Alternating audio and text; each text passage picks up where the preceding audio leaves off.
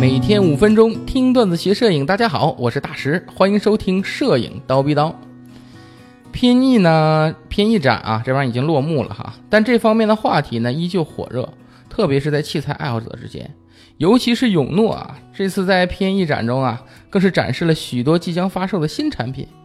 其实如今摄影圈的国产厂家呀，多数是在做一些相机的配件，什么闪光灯啊、电池啊、引闪器之类的。像老蛙、中医、永诺这种做镜头的国产厂家还是比较少的。我个人呢也比较看好这些厂家，因为支持国货嘛，是吧？这其中呢，永诺是唯一一个可以做自动对焦的厂家。哎，尽管一直模仿佳能的光学设计，但凭借其原厂三分之一的价格，是吧？以及仿出八九分的能力，对，还是有一定用户群的。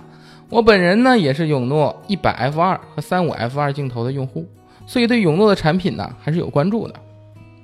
在这次的偏艺上啊，什么新的五零一点八，哎，六十 f 二微距等等这些永诺新出的这个镜头啊，都很受期待。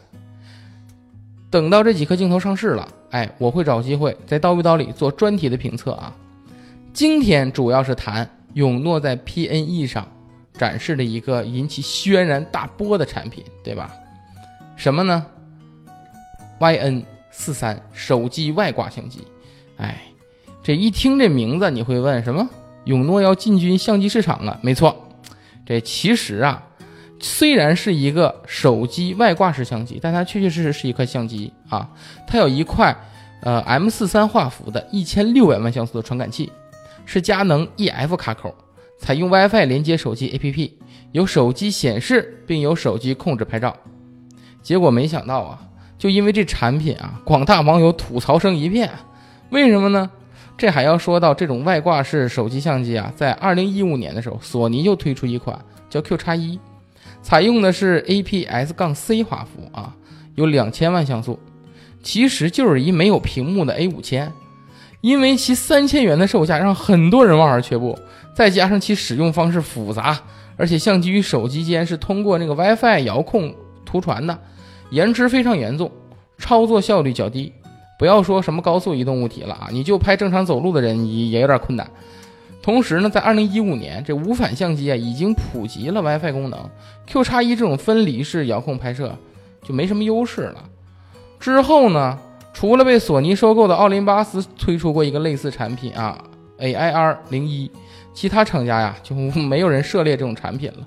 今天永诺推出这产品呢，确实让人有点没有想通，是吧？因为其操作体现体验啊几乎是可以预见的了，对吧？不过被大家吐槽最多的还是它的卡口。是的，它的卡口是 E F 卡口，E F 卡口，F 卡口，卡口口，没错，你没听错啊，一个无反相机顶了一个单反相机的卡口。你要知道，索尼微单的 E 卡口那法兰距只有十八毫米，而佳能的 E F 卡口那法兰距有四十四毫米，内径有五十四毫米，外径有六十五毫米，完全抵消了去除屏幕按键后机身小的各种优势啊。是的，永诺的这个外挂式的手机相机啊，它的直径有八十一毫米，长度有七十九点五毫米，完全是一颗永诺八五一点八的镜头那么大。关键你这么大的体积吧，你还是 M 四三画幅，好吧？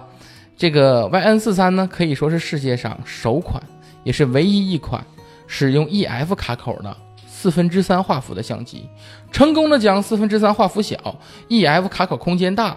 哎，无线遥控延迟高，操作各项操作差等各项缺点完美的结合在了一起。好吧，这是这全部都是网上的一些呃网友对永诺的吐槽啊。不过咱吐槽归吐槽，这一切听起来虽然那么顺理成章，但是这一切都是推测，对不对？体积是大，但是呢，其实可以直接呃用手去托这个相机的机身了，不用直接拿着手机了，是不是感觉更方便了呢？而且 WiFi 传输的确是有延迟，但究竟延迟有多大，这个是不是要试过之后才知道呢？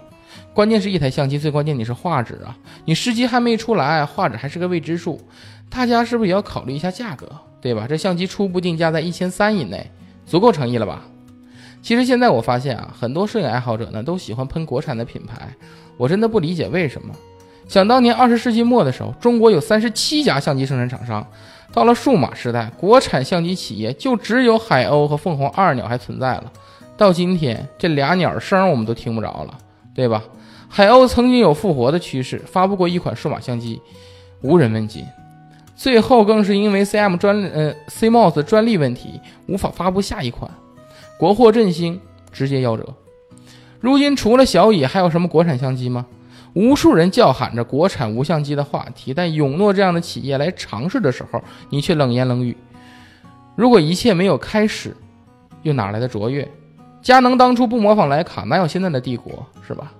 所以，如果永诺这台 YN43 画质是可以的，如果只是外形和体积的缺点的话，我一定会掏腰包支持这国产相机。各位听友，不指望大家去实际的支持，只希望你们对国产自主的产品多一点宽容，多一点诚恳的建议，而不是讽刺。好了，呃，今天说的有点多，今天内容呢，基本上就是就到这里了哈，咱们明天见。